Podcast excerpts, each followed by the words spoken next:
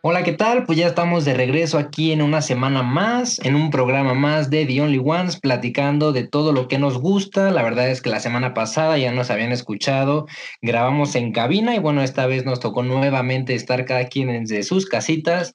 Así que, pues, ¿cómo están? Héctor, ¿cómo andas?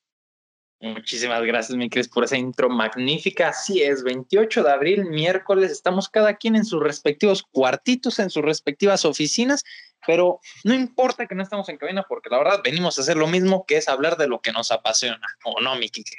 Claro que sí, la verdad, muy emocionado como siempre. Cada podcast comento que estoy sumamente contento de estar con todos ustedes grabando prácticamente los temas que nos gustan. Y para no alargar más toda esta presentación, vámonos con la sección de cine a cargo de Héctor y de Chris. Adelante.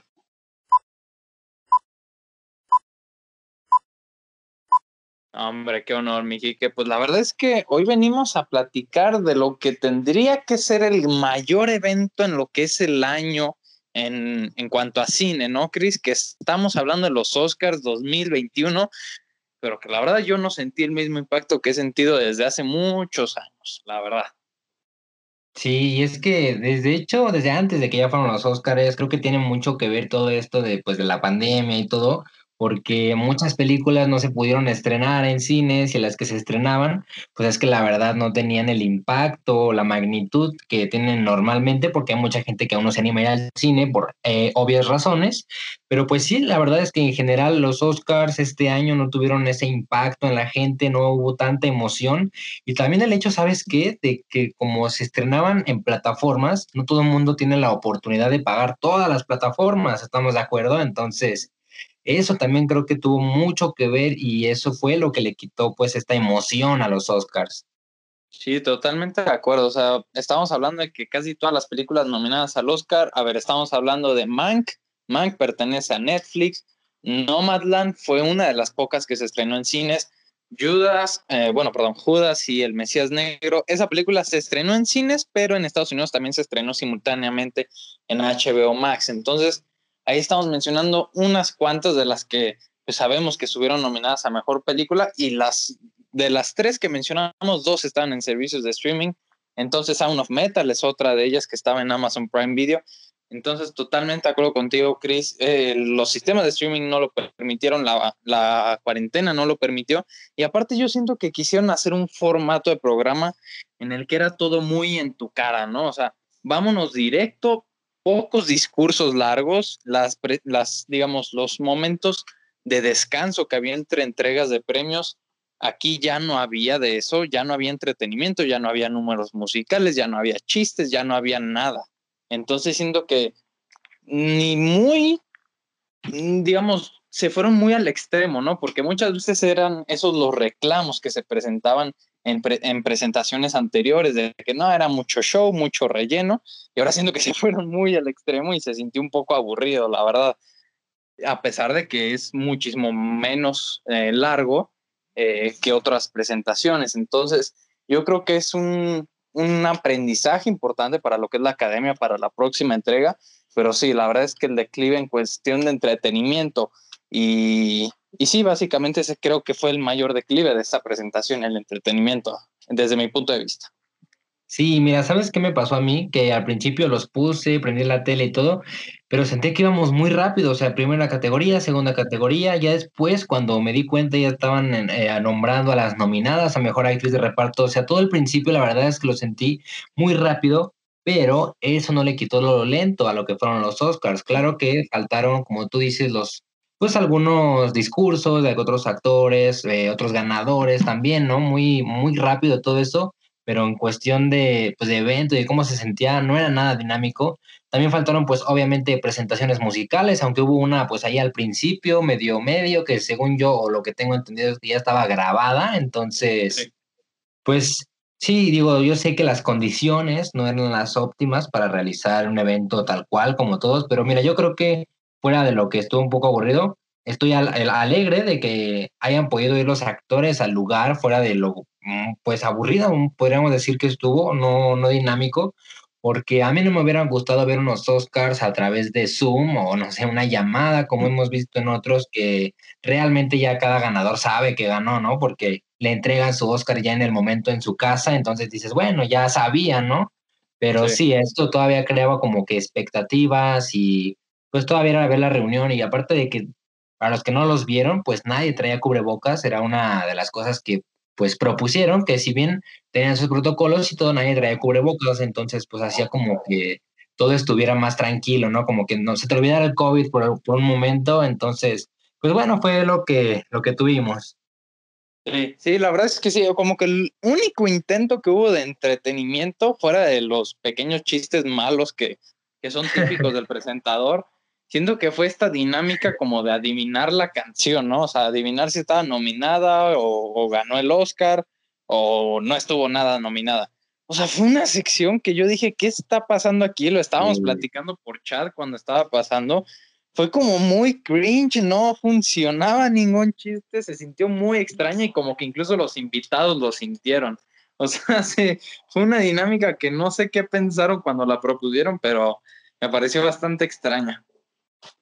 Sí, yo también me saqué mucho de onda en cuanto empezó eso y ya después, a lo mejor era una dinámica que funcionaba para los ahí presentes, pero para el público que no interactuaba realmente, pues sí era medio aburrido estar ahí viendo todo eso, pero bueno, dijimos, está bien, ya son los Oscars, diga quién ganó y ya, ¿no?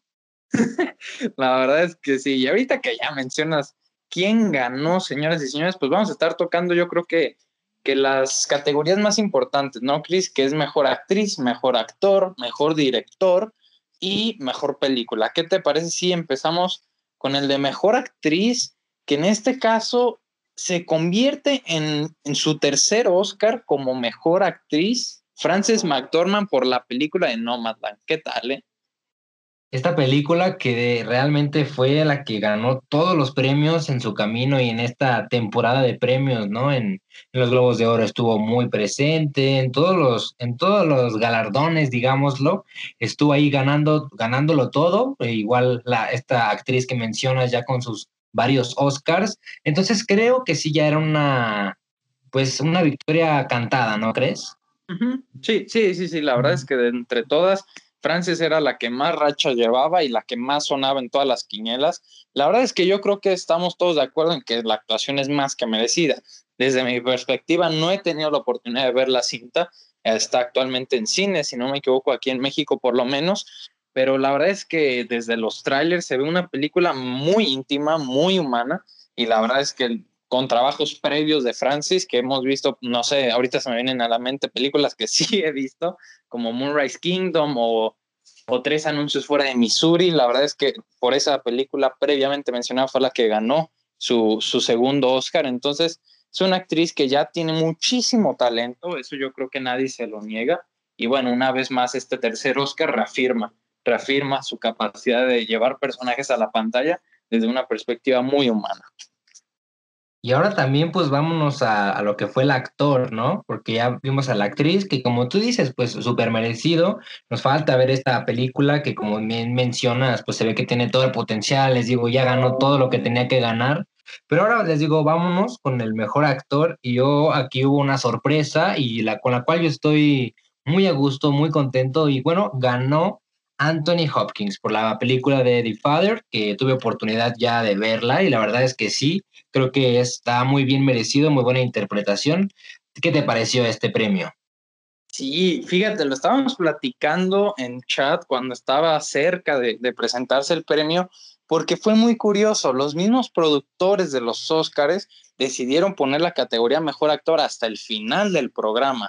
Y entonces esto nos hizo sospechar a todo mundo que se lo iban a dar obviamente a Chadwick Boseman, como para cerrar con un discurso, para cerrar pues, digamos, un poquito con respeto, como honor al actor que ya falleció y pues de esa forma pues genera un poquito más de tendencia, en un poquito más de rating en lo que era tanto el programa como en redes sociales. Pero oh, sorpresa, se lo dan a Anthony Hopkins, nos callaron la boca, en chat nos andábamos riendo, carcajeando, pero también felices porque seamos honestos, o sea, Anthony Hopkins es uno de los mejores actores con vida que tenemos la, la oportunidad de tener, de, de presenciar que con sus 83 años se convierte en el actor más grande en, recibir un Oscar. Y la verdad es que yo, yo creo que es una actuación que se lo merece eternamente. Yo sé que tú ya tuviste la oportunidad de ver la película de Father y, quisiera saber tu opinión, ¿no? Porque es, es, una actuación que te llega al corazón y yo sé que, que pocos actores llegan como Anthony Hopkins. Sí, mira, la película en general, The Father, la, la vuelvo a repetir, es acerca de un señor, eh, un ancianito, interpretado por Anthony Hopkins. Curiosamente, el personaje de la película también se llama Anthony, también tiene la misma edad, 83, entonces era muy curioso y encajaba perfecto. y nos habla sobre una persona ya mayor que tiene Alzheimer, se le olvidan las cosas. Nada más que lo interesante de esta película es la manera en la que te la platican, porque estamos viéndolo desde la mente de Anthony Hopkins, del personaje de Anthony. Entonces, lo que él no recuerda, el público no lo recuerda tampoco. Entonces, juntos en el camino vamos descubriendo lo que realmente pasa y lo que no pasa. Eh, estamos dentro de su mente, digámoslo. Pero a la par también vamos viendo que Anthony, eh, pues, está como frustrado y nos entra la misma frustración a nosotros de pues no saber qué pasa. Realmente es muy fácil empatizar con este personaje, incluyendo su grandísima actuación, que te digo, hace creer que realmente se le olvidan las cosas o que no entiende. Ya cada vez para el final y el cierre de la película es cuando se vuelve, creo yo, un poco más emotiva, que de hecho toda la película lo es. Pero incluso el final es lo que creo que tiene un gran cierre, o sea, sí va dirigida y hacia donde creemos que va, o sea, sí está bastante bien, yo sí les recomendaría que la vieran y se van a dar cuenta de por qué ganó Anthony Hopkins este Oscar, realmente sí se lo merece, creo yo, ya a sus ochenta y tantos años, como dice Héctor, 83, entonces bien merecido, si tienen la oportunidad de verla, pueden ir a verla, creo que ahorita también está ya en, en cines, entonces ahí se pueden dar un, un aventón y la van a ver. Sí, sí, sí, la verdad es que es una de las que más me emocionaron. En, de hecho, incluso digo, no voy a sonar aquí de cinéfilo eh, MM Dor, porque, porque muchos me van a tirar basura, pero la verdad es que desde que vi el tráiler de la cinta que salió, de hecho ni siquiera había salido subtitulado, porque yo ni sabía si la peli iba a llegar a México. Eh, me llamó muchísimo la atención. Hay una actriz que no sé si, si reconozcas por lo menos por el personaje, Chris, que es, si no me equivoco, la enfermera que es esta actriz Imogen Potts. Eh, y es una actriz que desde que vi, probablemente en una película que casi nadie vio, pero llamada Need for Speed del videojuego, con, con Aaron Paul, que, que, pudimos conocer en Breaking Bad. La verdad es que esa actriz me encantó desde esa película y, y, le he podido seguir un poco lo que es la pista en cuestión de cintas y series. La verdad es que tiene un talento increíble y me da muchísimo gusto verla ahora. La mencionaron en el discurso y, la verdad es que me dio muchísimo gusto por ella y, esperemos lo mejor para la carrera de todos los involucrados, ¿eh? que ahorita vamos a hablar de Olivia Colman, que es la coprotagonista de The Father, que tiene unos proyectitos en puerta con Marvel que la verdad están más que interesantes. Así es, y bueno, pues ya también para terminar con los ganadores, vayamos a lo que fue la, la, mejor película, que como ya les platicaba era la de Nomadland, ¿no? Que también creo que fue una categoría súper cantada que muchos decían, ay, a ver si se la lleva The Father, si se la lleva The Sound of Metal, que comentabas. Yo realmente dudé por un momento, pero sí, casi todo, todo el año, bueno, desde que se comenzaron los premios, dije, Nomadland va a ganar, o sea, te digo, estaba muy cantado, realmente que ganara otra sería, pues ahora sí que el rompequinelas, como dicen, y pues ahí lo tienen, ¿no? Sí, sí, sí, sí, la verdad es que muy bien merecido. Yo, yo creo que en comparación a otras categorías, yo siento que aquí cualquiera que ganara se lo iba a merecer muchísimo. ¿eh? Igual y Mank era la que, la que iba a sacar un poco de onda si ganaba, porque pues es una de las pelis que sí, de hecho fue la más nominada de entre toda la, la premiación, pero yo creo que entre todas es la un poquito la más floja en, en cuestión de, pues no sé si guion, pero creo que algo no termina de funcionar con esa cinta. Digo, es grandiosa, pero pero como que ahí Fincher le faltó un poco para estar al nivel de las otras. Sound of Metal fue una gran ópera prima. En Nomadland, que ahora ya mencionamos que es la ganadora, increíble, de Father. Entonces, yo creo que era una categoría que, que estaba muy competida, pero que sí, eh, Nomadland ya la tenía cantadísima. Aparte, ya había ganado en los Golden Globes. Entonces, sí, yo, yo creo que todos estábamos felices con la victoria. Y fíjate, se, se nos olvidó mencionar el, el premio a mejor director que en este caso fue directora por parte de Chloe Shaw, que también es la directora de Nomadland.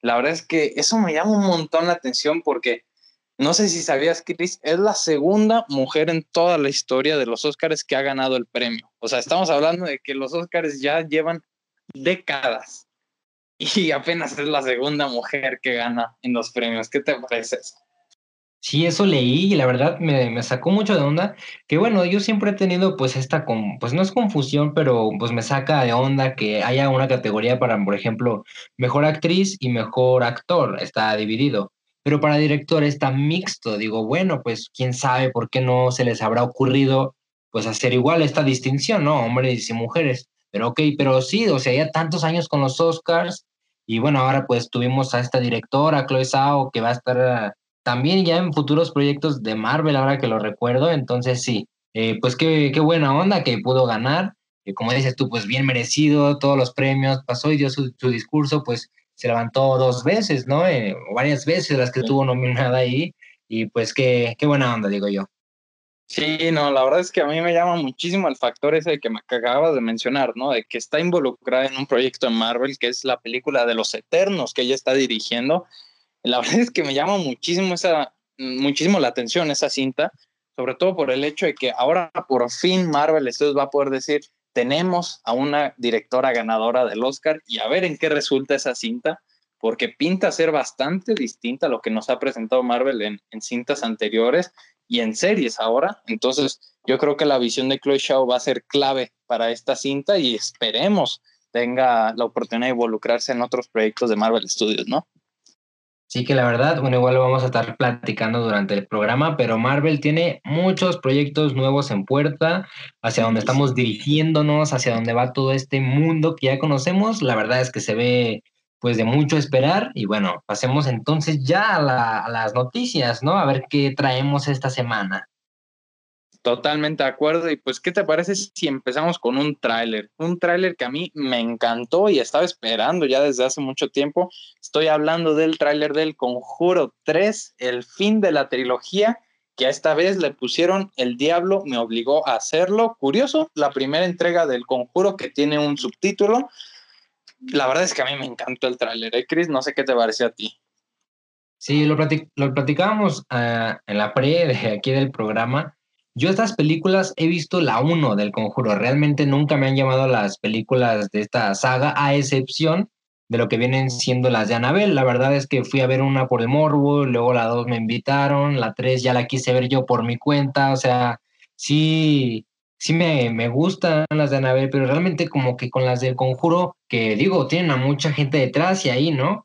Pero no sé, realmente siento que tienen la misma fórmula siempre, es estar escuchando, puertas cerrándose, que bueno, en general todas las películas de, de hoy son así de, de, miedo, pues. Pero pues este tráiler, la verdad, sí me llamó la atención, pues todo lo que tiene, hay personajes que ya hemos visto en las anteriores, la, porque primero me acuerdo salieron las imágenes, entonces ya todos estábamos a la espera de un próximo tráiler que se estrenó al siguiente día de las imágenes pues la verdad yo veo a la gente en internet muy emocionada por esta película. Te pregunto a ti que parece ser, eres un gran fan de esta ya trilogía. ¿Esperas con ansias entonces esta película? Me indignaste mucho con tu comentario de que usan la misma fórmula. Las que usan la misma fórmula son de Anabel, Chris. O sea, bueno, la primera de Anabel es malísima. La segunda a mí me gusta mucho. Y la tres no he tenido la oportunidad de verla, la verdad. Pero Sí, o sea, yo creo que el universo del conjuro en general, el universo, no solo las películas del conjuro, sí me parece uno que, que tiene muchos altibajos. Tuvimos la primera entrega de Anabel, que me parece regular malona, la segunda de Anabel, que me parece muy buena, luego tuvimos La Monja, que me parece horrible, eh, Luego tuvimos también la leyenda de La Llorona, que esa peli estuvo muy extraña, que de hecho es el mismo director del Conjuro 3, que eso me da mucho miedo, pero bueno, visualmente lo que viene el tráiler me convence, me da confianza, pero... Y luego también, ¿cuál otra tuvimos? En cuestión de secuelas, bueno, Anabel 3 ya lo mencioné, me parece que por el momento son todas, y bueno, hay otros proyectos en, en, en camino, como es el personaje este que salía en la segunda entrega del Conjuro, que el Cricketman, si no me equivoco, que ese tiene potencial, pero la verdad es que no sé qué tanto jugo le puedan seguir sacando a esta franquicia.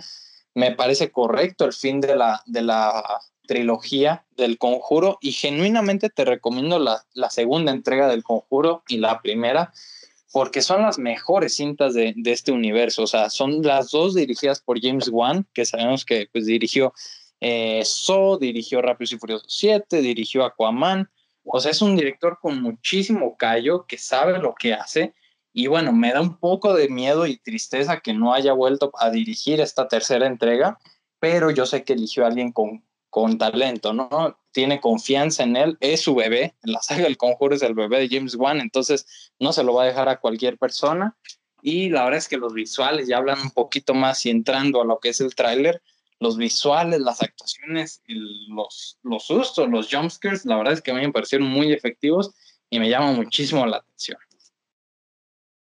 Pues mira, me voy a ver la 2, entonces te digo, la 1 ya la vi, veo la 2 y a ver si tenemos la oportunidad de cuando se estrene esta tercera entrega, pues iremos a verla y ya les platicamos entonces qué tal, nos gusta, no nos gusta, e igual y cambia mi perspectiva de todo este mundo de, de las nuevas películas de terror, ¿no?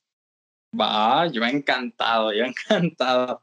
Pues pasamos a lo que es la siguiente noticia y vamos a dar un poquito de cierre, ¿no? A esta sección que nos estuvo acompañando por seis semanas, un mes y medio y estamos hablando de lo que es la, la, opinión, ¿no? La constante reseña que les estábamos trayendo aquí en el podcast de Falcon and the Winter Soldier, capítulo por capítulo. Y pues la serie ya finalizó, ya llegó a su sexto capítulo y la verdad es que a mí me gustó bastante. ¿eh? Tengo que reconocer que en comparación de WandaVision, creo que esta sí tiene un buen final, sí cierra las tramas que planteó desde un inicio y sí nos da un final satisfactorio. Quisiera saber tu opinión, Chris, a ver si coincidimos o si empiezan los madrazos.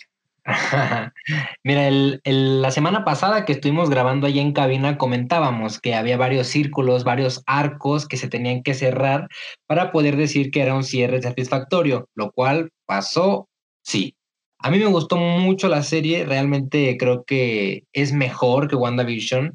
A lo mejor ahí va a haber gente que va a decir, no, es mejor WandaVision, pero creo yo que esta, el amor la primera serie, fue porque había, era la primera serie de Marvel, ¿no? Habíamos tenido mucho tiempo sin nada de ello, entonces llegó WandaVision, pues elevó muchísimo la emoción, pero realmente no sé si cumplió con las expectativas de todos. Pero en cambio, aquí en Falcon and the Winter Soldier, pues creo que sí es una serie bastante emocionante. A mí me gusta mucho el mundo de lo que es el espionaje Marvel. Eh, te digo, mi película favorita de toda la vida es y será eh, la de Capitán América 2, El Soldado del Invierno. Entonces, esta serie, la verdad, a mí me gustó bastante. Cada capítulo traía nuevas cosas. Evidentemente no es la serie perfecta, pero ah, tuvo un gran cierre, cumplió muchas cosas. Y ojo, pues es una serie de Marvel que obviamente está interconectada con muchas películas y próximas series también. Entonces, no todo podía quedar cerrado, ¿no? Hay quienes estipulan, no, es que quedó abierta para una segunda temporada. Yo no creo que exista la segunda temporada, creo que este tipo de series serán simplemente para unir cables, ya veremos cómo avanzan otras, igual y otras sí se animan a hacer nuevas temporadas, pero creo que las que llevamos ahorita son simplemente para conectar o para desarrollar más a los personajes. Eh, de entrada te digo que sí, me encantó el cierre. Totalmente de acuerdo. Fíjate que, que, ahorita que mencionas a ver cuáles series podrían tener una segunda temporada, yo creo que Miss Marvel es la que más potencial tiene, porque siento que tiene este aire muy adolescente, que siento que puede enganchar a muchísimas personas y pues de esa forma Disney, bueno, eh, Disney y Marvel, el ratón va a decir, ok, aquí hay una mina de oro, hay buenos personajes, vamos a, a exprimirla hasta el hartazgo. Entonces, eh, yo creo que de todas es justamente Miss Marvel la, la que tiene más potencial. Y fíjate que sí, o sea, estoy totalmente de acuerdo contigo. Creo que estas series están permitiendo a la Marvel hacer algo muy interesante y algo que no habían tenido la oportunidad de hacer con, con brevedad, y es justamente desarrollar a sus personajes de manera extensa. Habíamos tenido un desarrollo, sí, de películas, eh, que es a lo que estamos normalmente acostumbrados, pero cuando pensamos en las grandes series, eh, te hablo de Los Sopranos, de Breaking Bad, de Queen's Gambit recientemente, es justamente porque presentan un desarrollo de personaje más que interesante. O sea, nos presentan a, individuos muy interesantes con conflictos, con, pues sí, que, que, tienen problemas en su día a día muchos eh, pues nos presentan alcoholismo, adicción, en este caso, por ejemplo, de, de Walter White, este como inicio, ¿no? De, de indicio de villano y, nos presentan un viaje totalmente más que interesante. Entonces, creo que en estas series de Marvel nos están presentando estos personajes que ya conocemos, la gran mayoría. Estaremos viendo, por ejemplo, con Moon Knight, que, que, cuál va a ser la visión que nos van a presentar. Pero sí, yo creo que el punto central de las series es más desarrollo y yo estoy encantado con ello. Y ahorita que me acordé también de series que posiblemente puedan tener más de una temporada, podría ser What If, esta serie pues animada de Marvel que va a poner escenarios eh, posibles de, por ejemplo, qué hubiera pasado si Black Panther fuera también de Guardianes de la Galaxia, cosas así, Agente Carter hubiera sido el Capitán América. Es una serie pues de, pues sí, What If, qué hubiera pasado si. Entonces creo que esta serie al ser animada y no pertenecer directamente al universo, pues podría dar para más. Pero sí, bueno, ahora sí platiquemos entonces del final de esta serie. Ya vimos que a Falcon le dieron el escudo y que ya lo, después lo regaló. Después se lo dieron de vuelta, lo se lo robó a John Walker. Mira, tuvimos de todo en esta serie. Personajes muy buenos, personajes no tanto, pero creo que cumple con todo. Mira, por ejemplo, de los mejorcitos personajes que creo que tuvimos, pues obviamente y en primer lugar, está John Walker, ¿no? Que realmente no sabíamos que si era muy bueno o si era malo. Y yo tengo que destacar también que un personaje que, pues la verdad, no quería ver nada de él y ahora terminé amando, es Asimo, con este Daniel Brühl, la verdad es que gran interpretación.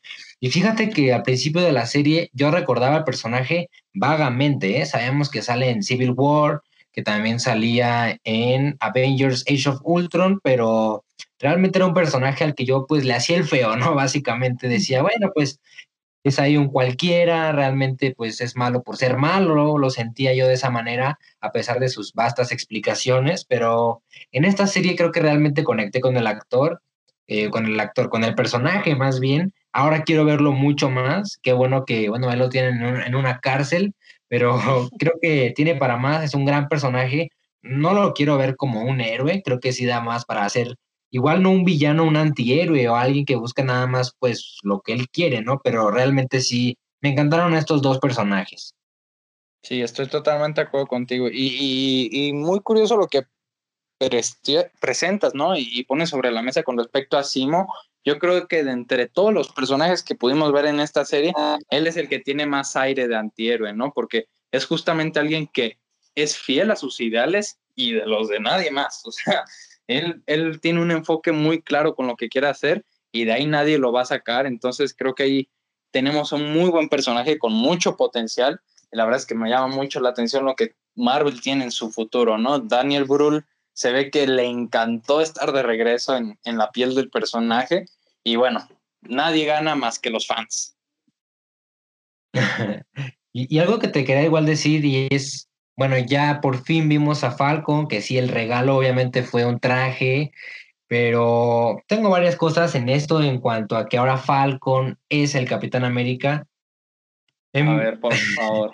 mira, mira, te, te, platico. Bueno, en primer lugar, el traje me gusta, pero no me encanta. O sea, sabemos que está inspirado en los cómics, pero también tengamos en cuenta que lo hicieron en Wakanda, o sea, realmente no se ve que tenga una gran tecnología como lo suelen ser todos los trajes, o sea, si eh, por ahí escuché un comentario, si me dices que lo hizo el gobierno de Estados Unidos, te la creo porque de Wakanda no tiene nada. Y, luego también, eh, pues, no sé, mira, la Capitán América es de mi superhéroe favorito de toda la vida, de toda la vida, 18 años, pero, pero sí es un, es un gran personaje que, un, pues, sí, es, es mi superhéroe favorito, salió la primera película, lo amé, la segunda lo amé aún más y me he ido enterando de su historia a través de videos y todo.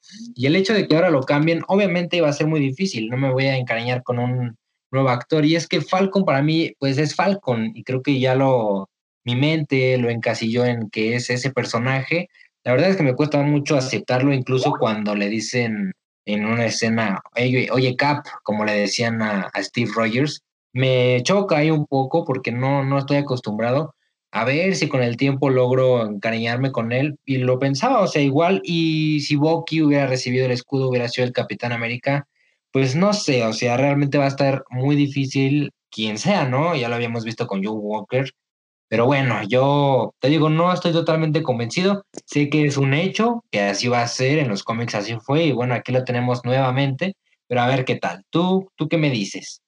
Sí, no, para ir cerrando con un poquito lo que es Falcon en The Winter Soldier, estoy, estoy un 50-50 contigo, porque sí, yo creo que una serie, mm, o sea, fue suficiente para seguir desarrollando el personaje de Sam Wilson, pero no para completar a lo que es el Capitán América. O sea, me, me parece una comparación más que justa. Sam Wilson es un gran personaje, pero a final de cuentas quien representó el manto del Capitán América en épocas pasadas pues fue Steve Rogers, o sea, no nos hagamos eh, no nos hagamos mensos, o sea, es alguien con que ya estamos muy familiarizados con esta imagen de, de Chris Evans como, como el capitán, como el héroe, y la verdad es que yo creo que no es algo de la noche a la mañana eh, el hecho de que nos vayamos a acostumbrar a ver a Sam como el Capitán América, pero me parece un personaje que es muy correcto como el personaje, o sea, como cuando, cuando hablo del personaje me refiero al Capitán América, al manto, y, la verdad es que yo creo que tiene muchísimo potencial en futuras cintas. Ya hemos platicado, ya se nos confirmó una cuarta entrega del Capitán América protagonizada por Sam. Entonces ahí vamos a tener una, una última oportunidad de ver al personaje pues ya abrazando totalmente el manto. Y la verdad es que me parece ahí va a ser el punto clave para entender y abrazar al personaje del Capitán América con, a cargo de Sam Wilson, ¿no? Claro, y bueno, ya para cerrar con esta, este capítulo del, de, de, cine, hay algo que me llama la atención. Al final de la serie vemos que dice, en vez de Falcon and the Winter Soldier, dice Capitán América and the Winter Soldier, ¿no? O sea, ya hacen como que ya no es Falcon, pero también ya entendemos que The Winter Soldier, el soldado del invierno, dejó de existir. Toda la serie se trató de ver cómo Bucky salía de ese personaje, de ya no encasillarse en, encasillarse en él, de que viéramos que realmente no solo es una máquina de matar, o sea, no es el soldado del invierno. Igual en una parte dijo que ya era lobo blanco y otras cosas. Entonces me choca un poco que toda la serie se trate de decir que ya no es más el soldado del invierno y al final rematen con que sí lo es. Entonces ahí sí hay como una ligera, pues, pues como que se contradicen, quiero decir. Sí, sí, sí, sí, ahí estoy totalmente de acuerdo contigo. Veremos, veremos si en esta cuarta entrega que tanto se habla del Capitán América, a ver si tenemos de vuelta a Bucky Barnes, eh, de vuelta en el personaje, igual ya encontramos ahí un último punto de redención, que sí, o sea, ya lo tuvimos en el final de temporada de Falcon en The Winter Soldier, pero sí, estoy totalmente de acuerdo contigo. Igual y un cambio en el título de Capitán América y el Lobo Blanco, no sé, no sé, o Bucky Barnes, la verdad es que sí me parece un poco anticuado que se nos siga refiriendo al personaje como todavía el soldado del invierno, pero veremos, veremos qué le depara al futuro, qué nos tiene Kevin Feige en futuros planes y a ver, a ver qué nos espera en esta quinta o cuarta fase, ya la verdad es que yo creo que la época de las fases ya murió y estamos a punto de ver algo totalmente nuevo. Sí, ya, ya es la última fase, bueno, no la última, la siguiente más bien, Cuarta fase, se vienen grandes cosas. Y bueno, pues con esto podemos dar con, como concluido la sección de cine. La verdad es que un gran, un gran gusto, Héctor, platicar contigo. No, no, el honor es mío, el honor es mío, hermano. Y bueno, la neta, la neta, ahorita no se me está yendo el aire, tengo bien ventilado el cuarto. Eh, la sección de deportes con el mismísimo Enrique González, pero digo, la presencia todavía impone. ¿Cómo andas? Muy bien, muchísimas gracias Héctor. Por fin vamos a comenzar con la sección de deporte después de la maravillosa sección que escuchamos de cine a cargo de ustedes dos. Sin duda bastante interesante lo que sucedió con los premios Oscar y además con las noticias de las cuales nos acaban de comentar. Y adentrándonos un poco a la sección de deporte, nos vamos a ir con los resultados del Guardiane 2021 correspondientes a la jornada número 16. Ya tan solo queda una jornada para que termine el torneo regular y sobre todo veremos cómo los equipos en la última jornada se van mentalizando porque sin duda va a estar muy emocionante el cierre de torneo. Comenzamos con el partido de Puebla ante Pumas que terminó con un empate 0 por 0. Cabe resaltar que con este resultado el equipo del Puebla sigue colocado en la tercera posición de la tabla de posiciones. Por su parte, bueno, pobre Cris, porque su Necaxa jornada tras jornada o pierde o empata y en la jornada número 16 cayeron 1 por 0 ante el Tijuana. Cris, ¿viste el partido? Claro, y mira, es triste lo que comentas, porque sí, cada jornada o se pierde o se empata, pero ganar pareciera ser que no es una opción. Vi el partido, la verdad, muy flojillo. Y es que más que nada lo veo pues ahora sí que nada más por apoyar al equipo, ¿sabes? Porque en esos puntos, digamos, el Necaxa está hasta abajo de la tabla, no tiene posibilidades de entrar ya a liguilla. Entonces, pues sí, digo, lo veo porque me le voy al Necaxa, estoy ahí siempre, buenas, malas y peores, pero sí, ahí poco a poco ya, digo, igual Tijuana estaba, pues creo que en, en 14 lugar o 13, no me acuerdo, entonces pues digo, sea como sea, estaba más arriba que el Necaxa, igual y ellos pueden hacer algo mejor, pero sí, una tristeza que no se haya podido lograr nada, eh, por lo menos el, una victoria, no haya por el honor, aunque sea, pero pues bueno, ni, ni aún así, ya veremos cómo depara, y te digo, yo mejor ya me estoy esperando la siguiente temporada. Sí, ya los aficionados del Necaxa deben estar planeando en cómo apoyar a su equipo de cara a la próxima temporada pero bueno, van a cerrar el torneo en la jornada número 17 ante los rojinegros del Atlas. Por su parte, tuvimos el resultado 4 por 3 del Mazatlán ante León, gran remontada por parte del conjunto de Mazatlán, que de igual manera está ahí metido en la pelea por ingresar al repechaje. Actualmente ocupan el lugar número 12 de la tabla de posiciones un equipo que está imparable y que va a terminar siendo líder de este torneo es el Cruz Azul, luego de que venció 3 por 2 al Atlético San Luis. Actualmente el equipo del Cruz Azul tiene 40 puntos y en la última jornada se enfrentarán al conjunto del Tijuana, por lo que todo parece indicar que el Cruz Azul podrá conseguir otros 3 puntos. Y ahora sí, yo no quiero hablar de este resultado, Héctor se va a burlar de mí porque el clásico tapatío terminó con victoria 1 por 0 para el equipo de las Chivas. Héctor, ¿viste el partido? Eh, obvio, lo vi.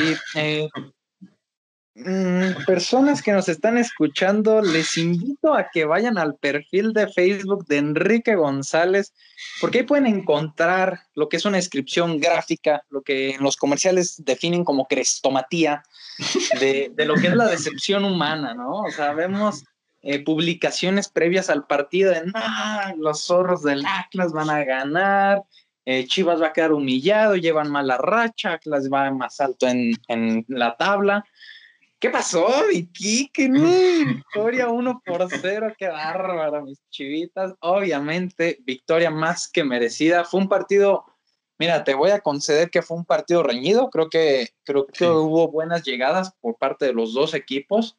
Eh, hubo muchísima buena vibra dentro de la cancha. Digo, los típicos disturbios, ¿no? Que, que ya creo que son.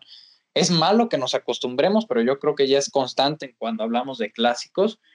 Eh, pero la verdad es que creo que fue un partido digno, digno de cuarentena y la verdad es que lo disfruté muchísimo, sobre todo porque te gané. sí, totalmente. Pues como bien lo menciona, Chivas se llevó la victoria por la mínima 1 por 0, aunque no te emociones tanto porque de todos modos el Atlas sigue arriba de las Chivas en la tabla de posiciones. y bueno, seguir con los resultados, ¿eh? Tuvimos también otro clásico, fue el clásico de Monterrey, el clásico regio, que para muchos aficionados ya es el, el más representativo del país, o si no el más emocionante, y terminó con victoria de 2 por 1 para el equipo de los Tigres luego de remontar al conjunto de los Rayados de Monterrey. El día, el día, domingo tuvimos la derrota de las Águilas del América en el estadio Nemesio 10 ante el Toluca de 3-1. Dolorosa derrota para las Águilas del América que evidentemente ya no aspiran a ser líderes en el torneo. Sin embargo, ya clasificaron de manera directa a los cuartos de final. También tuvimos la victoria del Querétaro 1 por 0 ante el equipo del Juárez y de igual manera la jornada la cerraron Pachuca contra Santos con victoria de 1 por 0 para el equipo del Pachuca. Y de ahí nos vamos a la Conca Champions porque ya hay partidos de los cuartos de final donde están participando diversos equipos mexicanos, entre ellos está Cruz Azul, Monterrey y América y fíjense que fue un partido bastante interesante el primero que tuvimos de los mexicanos que fue el del el del Cruz Azul, que terminó con victoria de 3 por 1 para el conjunto de la máquina, aprovechando su buen momento que están teniendo en liga y sacaron espectacular resultado del estadio de los Tampa Bay Buccaneers precisamente. Eh, ahí jugaron porque Toronto actualmente por temas de la pandemia no puede recibir a otros equipos de otros países. Pero regresando un poco al partido, considero que el Cruz Azul sigue en muy buena racha y pueden terminar campeones tanto en la liga como en la Conca Champions. Y de ahí nos vamos hasta la Premier League, hasta la Liga de Inglaterra, ya que te compartiré los resultados de la jornada número 32. Arsenal cae por la mínima 1 por 0 ante el Everton, Liverpool empata a 1 contra el Newcastle, Chelsea vence por la mínima 1 por 0 al West Ham, Wolverhampton que en casa cayó 4 por 0 ante el Burnley, una dolorosa derrota para el equipo del Wolverhampton, que aquí voy a hacer un pequeño paréntesis en torno a la lesión de Raúl Jiménez, porque se menciona que va a ser más tardada de lo esperado debido a que todavía no puede rematar bien de cabeza esto debido a la lesión que sufrió la fractura de cráneo en el mes de diciembre. Entonces esperemos que tenga pronta recuperación y sobre todo que regrese de la mejor manera a las canchas. Por su parte, en otro resultado tenemos el empate 0 por 0 del Leeds United contra el Manchester United y la victoria de Leicester City 2 por 1 ante el Crystal Palace. Y de Inglaterra volamos hasta la Serie A, ya que te compartiré los resultados de la jornada número 33. Fiorentina empata uno por uno contra la Juventus. La Juventus, la verdad, está teniendo una decepcionante temporada, ya que actualmente están fuera de puestos de UEFA Champions League, ocupando la cuarta posición. Por su parte, el Inter derrotó 1 por 0 al Gelas Verona, el Inter que cada vez está más cerca de convertirse en campeón. Por su parte, tenemos la derrota de la Roma 3 por 2 ante el Cagliari. Atalanta venció 5 por 0 al Bologna. Napoli 2 por 0 al Torino y la Lazio 3 por 0 al Milan. También el Milan, que después de estar 17 jornadas como líder, cayeron hasta la quinta posición y actualmente están fuera de puestos de la UEFA Champions League. Y de ahí nos vamos hasta la Ligue 1, hasta la Liga de Francia, porque te voy a platicar lo que sucedió en la jornada número 34. Esta liga está muy apretada porque hay tres equipos que se están peleando con todo el campeonato. Quedan muy pocas fechas. Actualmente nada más quedan cuatro partidos para ver quién termina campeón de la Liga de Francia. Y el primer resultado que tenemos es la victoria del Paris Saint Germain 3 por 1 ante el Metz y la victoria 3 por 2 del Lille ante el Lyon. Actualmente el líder es el Lille con 73 puntos, el PSG segundo con 72 y el Mónaco es tercero con 71. Es decir, aquí todos los equipos tienen oportunidad de convertirse campeón. Bueno, los primeros tres, no todos, porque evidentemente unos ya están peleando por el descenso, otros por puestos europeos, pero estos tres equipos de los cuales les acabo de comentar son los más cercanos a ganar el título. Y de ahí nos vamos hasta Alemania, ya que te compartiré el resultado de la Bundesliga correspondiente a la jornada número 31, donde el Bayern Múnich tuvo la oportunidad de coronarse como campeón, sin embargo cayeron 2 por 1 ante el Mainz y por su parte el Borussia Dortmund derrotó 2 por 0 al Wolfsburgo. Y de ahí por último nos vamos hasta la Liga de España, ya que también es una de las ligas más apretadas del viejo continente y los resultados de la jornada número 32 son los siguientes. Real Madrid empata 0 por 0 ante el Real Betis, Barcelona consigue una importante victoria en casa del Villarreal 2 por 1 y el Athletic de Bilbao derrotó 2 por 1 al Atlético de Madrid. Actualmente la tabla de posiciones de los primeros cuatro lugares que siguen con oportunidad de ser campeones son los siguientes. Atlético de Madrid con 73 puntos es el primer lugar, le sigue el Real Madrid con 71, de igual manera el Barcelona con 71 y con un partido menos, y por cuarto lugar está el Sevilla con 70 puntos. Sin duda bastante interesante lo que está sucediendo dentro de la Liga de España. Y de ahí nos vamos hasta la UEFA Champions League porque ya se disputaron los partidos de ida de las semifinales y el primero de ellos fue el empate uno por uno del Real Madrid ante el Chelsea en un buen partido de fútbol donde evidentemente el conjunto visitante que fue el Chelsea jugó mucho mejor, sin embargo se llevan una buena ventaja, se puede decir, por el gol de visitante del estadio del Real Madrid. Y el día de hoy, día miércoles, tuvimos el partido del PSG contra el Manchester City con victoria de 2 por 1 para el conjunto del Manchester City después de dos errores que le costaron mucho al conjunto del PSG ya que tienen que ir a París a meter dos goles, perdón, tienen que ir a Inglaterra a meter dos goles si quieren pasar a la siguiente fase.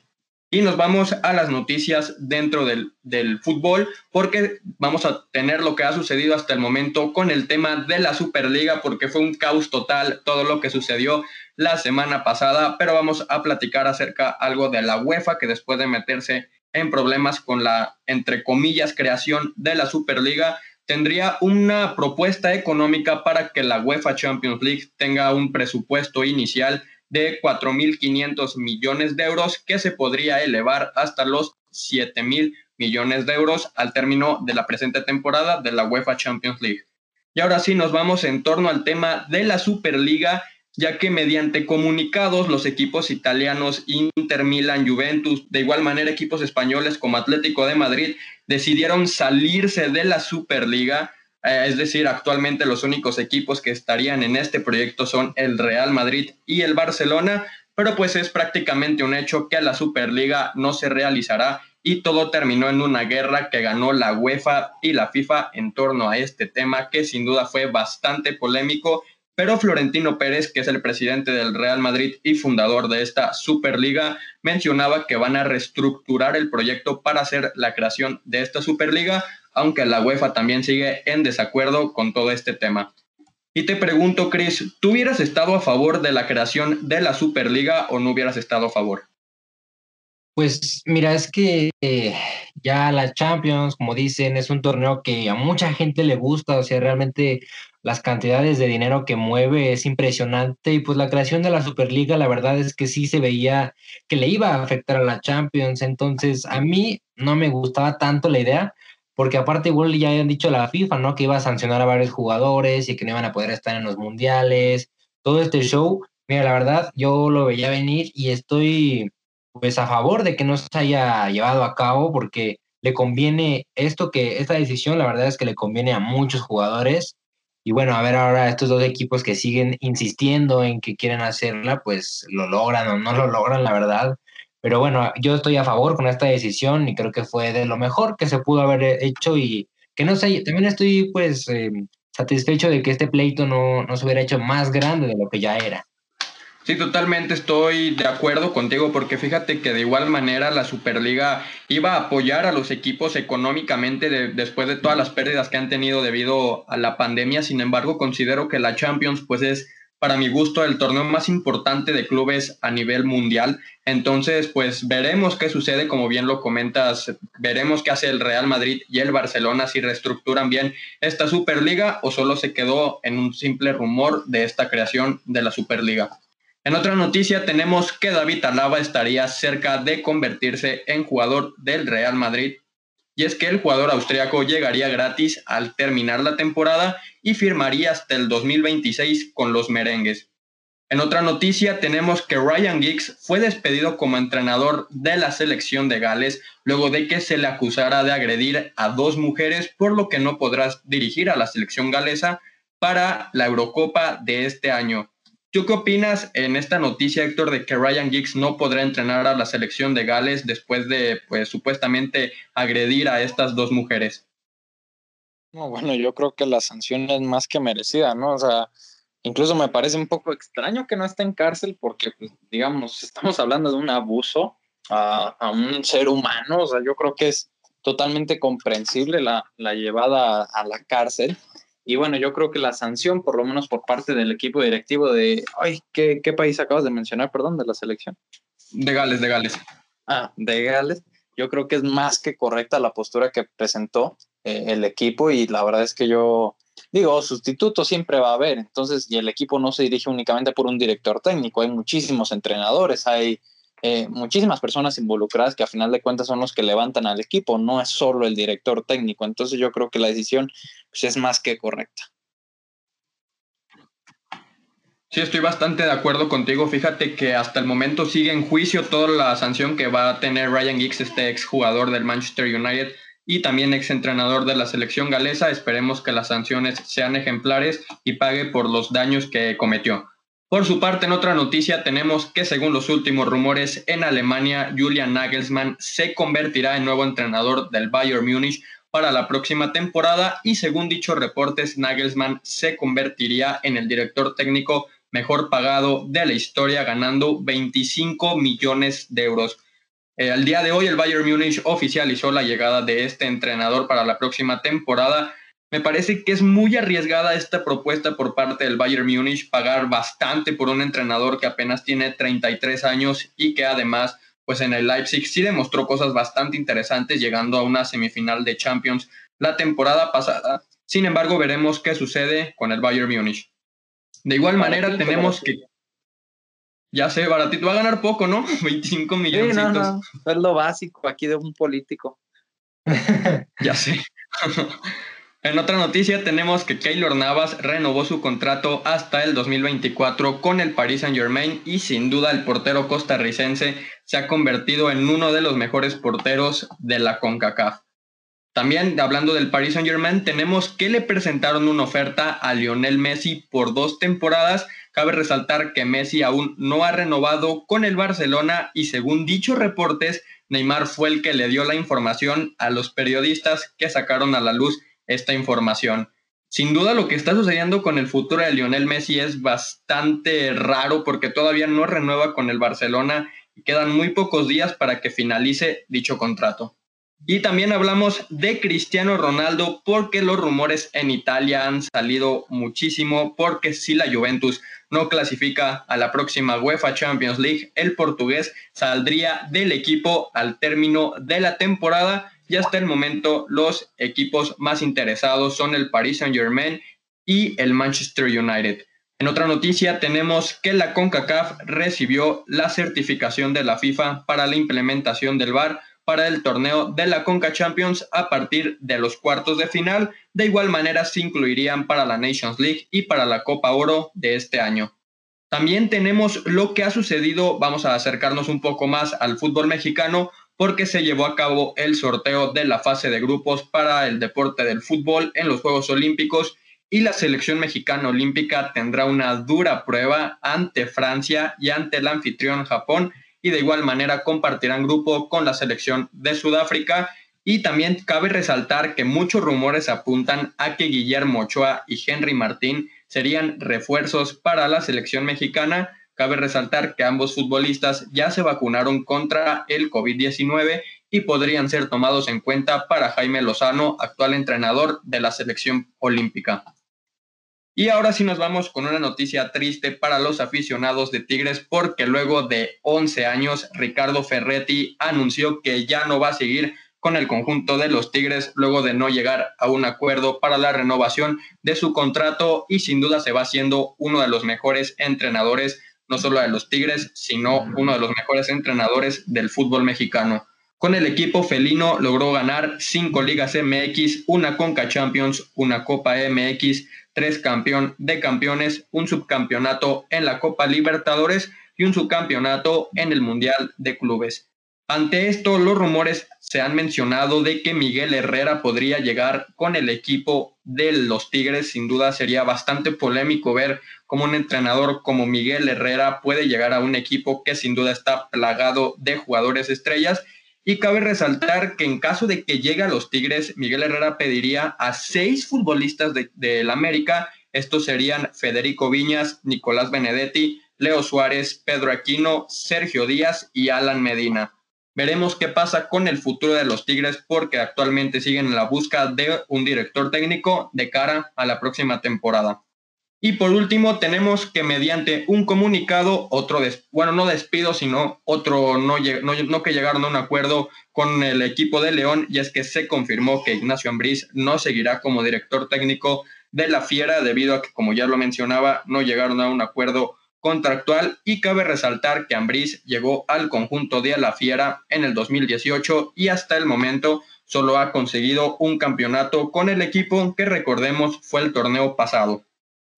Y del fútbol nos vamos a la NFL porque sin duda estamos a tan solo un día del draft de la NFL, es decir, los mejores jugadores colegiales llegarán a cumplir sus sueños para firmar con equipos de la NFL, pero antes de platicarles un poco más acerca del draft, les platicaré otras noticias, ya que los Steelers llegaron a un acuerdo con Mike Tomlin para extenderle el contrato por las siguientes tres temporadas es decir, el head coach se quedará hasta el 2024 con el equipo. Cabe resaltar que Tomlin nunca ha tenido una temporada con récord perdedor con el equipo de Pittsburgh.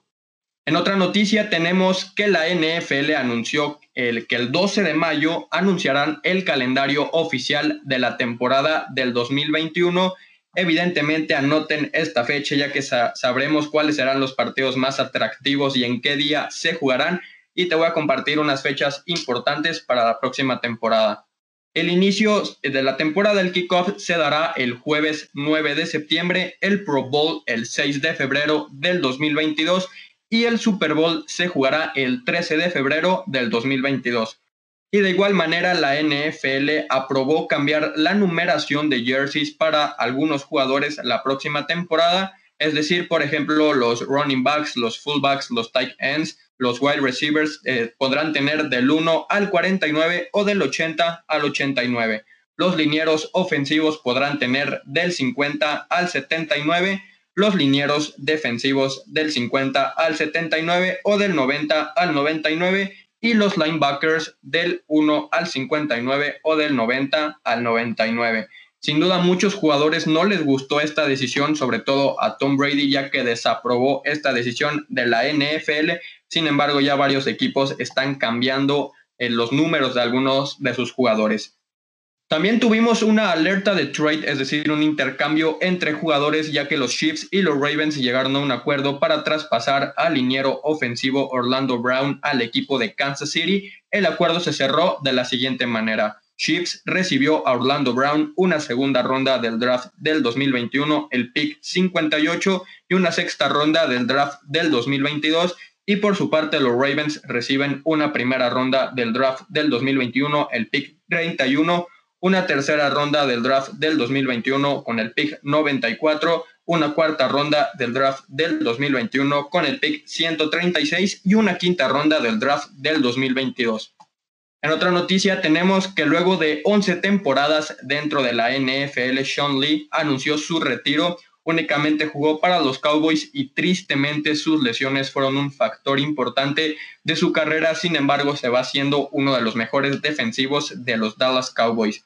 Y ahora sí vamos a platicar lo que sucederá con el draft porque sería, será el día de mañana jueves. Sin duda será bastante interesante lo que sucederá con la primera ronda de este deporte. Cabe resaltar que muchos equipos están haciendo trades por picks o con jugadores. Uno de ellos son los Broncos de Denver, ya que el día de hoy llegaron a un acuerdo para darle una sexta ronda a las Panteras de Carolina y el equipo de las Panteras le dio, les dio al coreback Teddy Bridgewater, que sin duda es uno de los mejores corebacks prospectos de la NFL.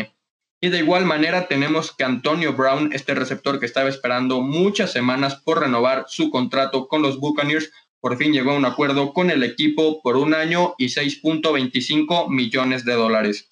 Y del fútbol americano nos vamos a la NBA ya casi para cerrar con la sección de deportes del día de hoy y también casi para cerrar con el programa y es que Thunder consiguió su victoria número 20 de la temporada luego de vencer a Celtics 119 a 115.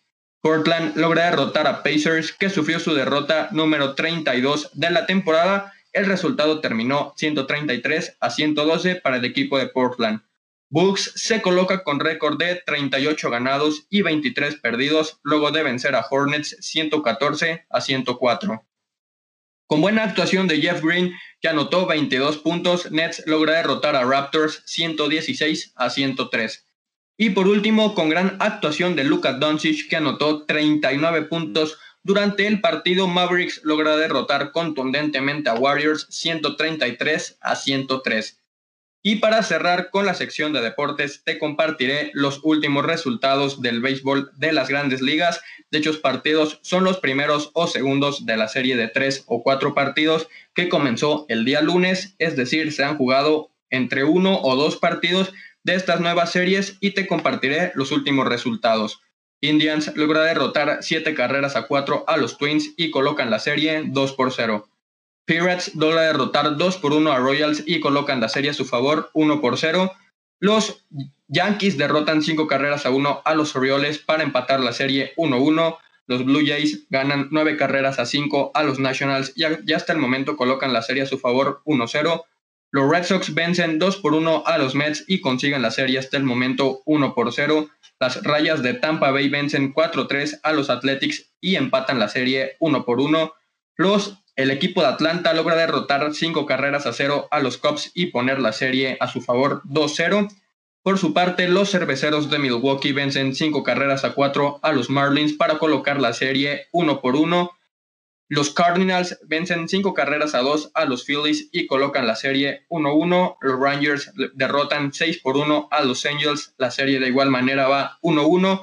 Los Tigers vencen cinco carreras a dos a los White Sox para colocar la serie 1 por 0.